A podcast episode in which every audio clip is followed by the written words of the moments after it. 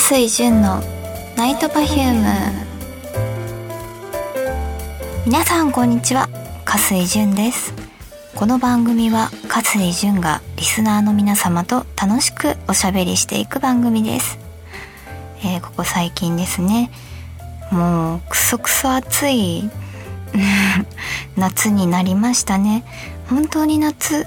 いやあの私夏という概念は大好きなんですけれどもあの夏っていうか暑いのが苦手なんですよね。うん。なんで暑いなマジで暑いマジで暑いっていうかこのままだと多分日本って四季なくなるんじゃないんですかね。なんかこの前まで寒かった気がするんですけどなんか急に暑くなったじゃないですか。だから四季から2期になるのかなとか思ったりあのそうそういろいろ考えたりなんかして過ごしておりました。はい。最近は忙しくさせていただいておりすごくありがたい限りでございます。はい。そうですね。はい。ではまあこの後もどんどんいろいろ喋っていきますのではい。えー、番組では皆様からのメッセージを募集しています。メールの宛先はサイトの右上にあるメッセージボタンから送ってください。皆様のお便りぜひお待ちしています。それでは加水純のナイトパフューム。今日も最後までお付き合いください。この番組はラジオクロニクルの提供でお送りいたします。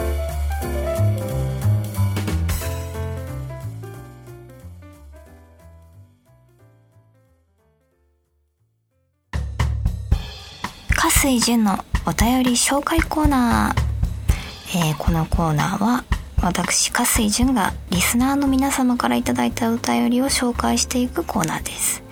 それでは早速お便りを紹介していきますね。えー、ラジオネーム、じゅんさんの声が好きさんからです。えー、加水純さん、ナイトパフューム初回放送で早速癒されました。えー、以前から純さんの話し声と話すトーンはラジオ向きだと思っていましたが、えー、これから回を重ねるごとにんさんのトークスキルの成長を感じていけるというまるで我が子を見守るような気持ちで番組を聞き続けます。えー、んさんが最近感じた私ここが成長したなぁと思うことがありましたらお話ししてください。うーん、そうですね。えー、ここが成長した。えー、そうですね。私結構あのー、実はめちゃくちゃこの仕事を始めるまで人見知りがすごい人間だったんですよね。まああの、なんて言うんだろうな。人見知り、あの、お仕事で接客業はできるんですけど、その、仲良くなる、お友達を作るっていうのがすごい苦手だったんですね。だから自分からこう話しかけに行くっていうのがすごい苦手な人間だったんですよね。でもなんかこのお仕事始めてからまあ今年になってからですかね。余計にあの自分からえっとお話をかけに行くっていうことが多くなりましてえっとそこからこう仲良くさせていただいている方もいるのでこう自分からこう何て言うのかな。話しかけてみようっていうその行動が徐々にできてきているなっていう部分は感じましたね。まあ一つの成長なのかなと思ったりしております。はいありがとうございます。えー、続いてのお便りですね、えー、ラジオネーム香水潤さんから。えー、じゅんさん、舞台、うさぎ狩り C200 を出演おめでとうございます。ありがとうございます。えー、じゅんさんの初舞台ですね。えー、この番組初回放送で演技のお仕事に力を入れたいと言っていましたが、まさかまさか舞台とはびっくりしました。年末にお友達の舞台を見に行かれた時に、いつか自分もと言っていたじゅんさん、実現が早いです。もうすでにレッスンは始まっているのでしょうか意気込みを聞かせていただけたら嬉しいです。絶対に見に行きますね。うさぎ、ありがとうございます。そうなんです。えー、私、加水淳ですね。初めての舞台をやらせていただくことが決まりました。ありがとうございます。今ね、手を叩いている。拍手している。えっ、ー、と、そうなんです。バニーのですね、私めちゃくちゃあのバニーガール大好きであの自分のグッズにするぐらいあのバニーガール好きなんですけどまさかまさかその舞台に出れるなんて思ってもいなくてもうありがたい限りですよね。もうなんて言ったらいいんだろう。まさかほん本当に自分がバニーガールなバニーガールなれるなんだな。いやすっげえなと思ってありがてえなと思ってありがてえなと思ってっていう、うん、本当にそう思いましたね。えっと、まだレッスン自体は、えっと、まだ始まっていなくて、まだお顔合わせもまだしてない状態なんですけれども、まあ、今後、秋頃にレッスンが始まっていくのかなと思います。どんな感じでその私自身も舞台が初めてなのでどんな感じで舞台が進むのか練習するのかっていうのはちょっとまだわからないんですけどすごい楽しみにしていますね。ぜひあの見に来てくださいね。はい、ありがとうございます。はい、では続いてのお便りですね。ラジオネームはなさん。えー、準備こんばんは。こんばんは。第1回の配信楽しく聞かせていただきました暑い日々が続いているので体調に気をつけてくださいね、えー、そこで質問です、えー、以前から海外へ行った時あすいません。行った時のお話を何度かしてくれているのですがその中でイタリアとカナダはそれぞれどの都市に旅行したのでしょうか、えー、その時のエピソードがあれば聞かせてください。それでははい、えー、そうですね。私あの海外旅行が大好きだった時期がありまして、まあ、それはあのコロナ前とかになるんですけれどもえっ、とイタリアえっ、とその年はですね78カ国行ったのかな1年でうん78カ国行った年がありましてでその中でまあイタリアとカナダも行ったんですけれどもイタリアはまあそうですねローマが基本でしたね。まああと一応あのシチリアの方にもあんまイタリアじゃないですけどシチリアの方にも行きましたね。でカナダはトロントですかね。あのナイアガラの滝があるのはトロントだよな。トロントじゃなかったかな。あのナイアガラの滝があるところです。あの結構有名な。多分トロントだったと思うんですけど。えっとその時にですね私人生初カジノをねやったんですよカナダで。あのカナダって16歳からあの入れるんですよ確か。あのカジノにね。でそれでもう私掛け事とかそういうのしたことなかったしあのカジノなんかも自分とは無縁の世界だと思っていたのでまあ、興味本位で行ったんですよね。で私何もわからないからブラックジャックしかしてなかったんですけどあのビギナーズラックっていうんですかね。10万円買ったんですよ。いや10万円買ったんですよ。いやあれ嬉しかったな。いやでもでももうカジノはいいかなと。は まあでもカジノまだ行きたいっちゃ行きたいですね。またいろんな国にカジノがまあ日本はカジノないですけどいろんな国にねカジノあったりするんでその国々でねそれぞれ違う特色があると思うのでもし旅行行った際はカジノ行ってみたいなと思いますね。はいありがとうございます。では続いてのお便り。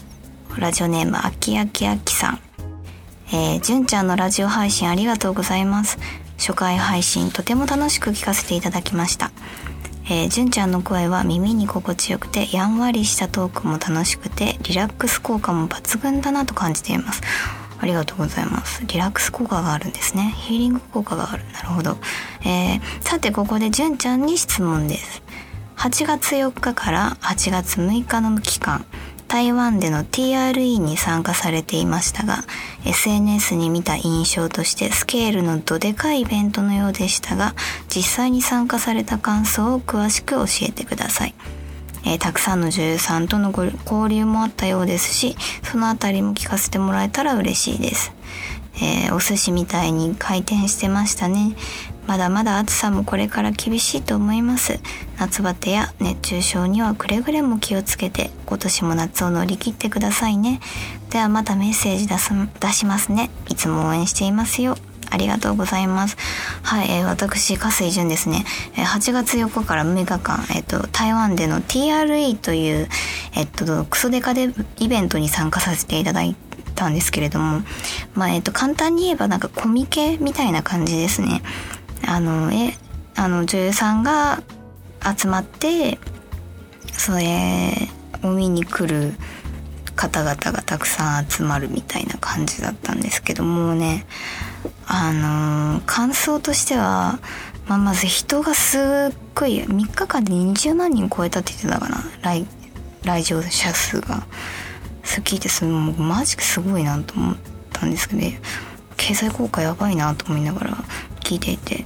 であのねあの女優さん多分40人ぐらいもっといたのかな、まあ、でも40人ぐらい多分いら多分集まっていたと思うんですけど。もうねあの全員ね可愛いあのびっくりする。あの可愛すぎてびっくりするってなんかなくないですか？私あの全員なんか顔小さすぎて小さいし可愛いしなんか目のパーツとかでけえしなんかもう全員顔可愛すぎてやばいしスタイルもいいしえなんかもうなんか目がもうなんか充血するぐらい見てたもんな。女優さんのこと。ギンギンな目で見てたもん。もういろんな女優さんのことも可愛いっつって可愛い。うんほんと可愛いな。可愛いなと思いながらずっと見てましたね。もうね本当まあでも一番お話ししたのが新田里奈ちゃんと神木玲ちゃんっていう子でその2人と一番喋りましたねこの期間中。だからまたねこっち日本に帰ってきてまたその2人に会えたら嬉しいなと思っております。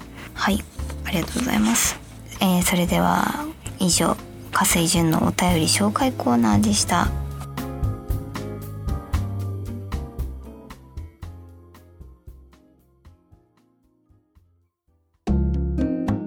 加水純のおすすめ紹介コーナー、えー、このコーナーは私加水純がおすすめのものを紹介していくコーナーです、えー、では本日のテーマはですねウイスキーについてお話ししていきたいかなと思います。おすすめのウイスキー3選という形でやらせていただきたいと思います、まあ、おすすめのウイスキー3選というか、まあ、私のただの好みになってくる話になって くるんですけれども。まあ3つ紹介させていただきます。まず1つ目ですね。はい、えー、皆さん多分全員ほぼ全員知っているんじゃないかな。角ですね。角杯ですね。角ウイスキーはもう本当に何て言うんでしょう多分。一番癖がないんじゃないかなと思うんですよ。ウイスキーの中でも。みんなが飲みやすいなっていう。ウイスキーですね。この角あればなんとかなるみたいな感じで。角はマジでストックは多分23本あった方がみんないいと思います。私は基本的に23本ストックしてます。瓶で。でかいやつ。はい。まあ大体もうまあ大体2日で1本開くんで何とも言いようがないんですけれどもやっぱストックって大事ですよねっていう話ですね。はい次。えー、そうだな。山崎ですかねやっぱり。多分めちゃくちゃ有名だと思うんですよその山口いや山口なの。山崎は、まあ、年数によってその値段が変わったりする結構レアなお酒にはなってくるんですけれどもやっぱね美味しいんですよ山崎って。ただあのくっそ高いのであの瓶ではちょっと買えないですね私は。まああのなんかたまになんかウイスキーバーに行って山崎やったらクソ高え金払って飲むみたいな。あのそれぐらい結構なんだろう貴重なウイスキーになってきているっていうのはありますね。多分まあ、うん、買い占めされちゃってるからなのかな、まあ、海外の方がねやっぱ買っちゃうことが多いのでそれで上が金額が上がるっていうまあどの多分ジャンルもそうだと思いますけどね、まあ、山崎はめちゃくちゃ高くなってしまったということがあります。はい、あともう一つですね。えっ、とこれは私が一番好きなウイスキーマッカランですね。マッカランが一番大好きでしてまあえっとどこどこが好き？結構私あの多分癖あるウイスキーとかが好きなんだと思うんですけど、まあ、でも癖があるって言っても何て言うのかな？癖っていうよりコクになってくるのかな？マッカランは。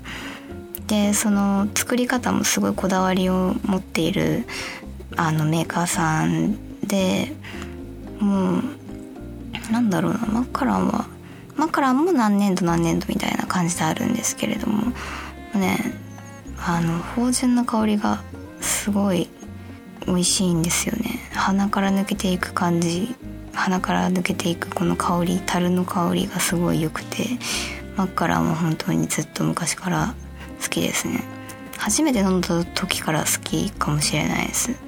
はい。まあそんぐらいですかね。その3つですね。あのこの3つは多分結構有名なんであのウイスキーは覚えておいた方がいいと思います。角山崎マカランこれはあの覚えておいた方がいいと思います。はい。であとあのシンプルにあのもしあの加水順にですね差し入れ悩んで悩んだ時悩んだ時ですよ。あの酒を 悩んだ時はあのとりあえず酒を渡しときゃ喜ぶっていうことだけは覚えといてください。ね。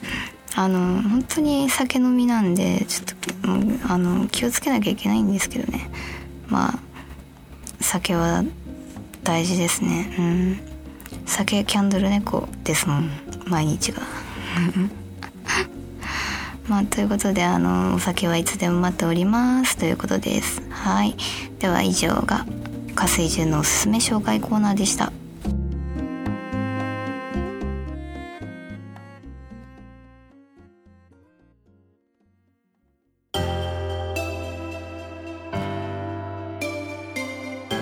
加水純のナイトパフュームそろそろエンディングの時間です。え、ではちょっと読み切れなかったえっ、とお便りの方を少し紹介していこうかなと思います。はいラジオネーム柱さん。えー、純ちゃんこんばんは。こんばんは、えー、初めて番組へのメッセージを書いてちょっと緊張しています。えー、純ちゃんは最近台湾のイベントに参加しましたね。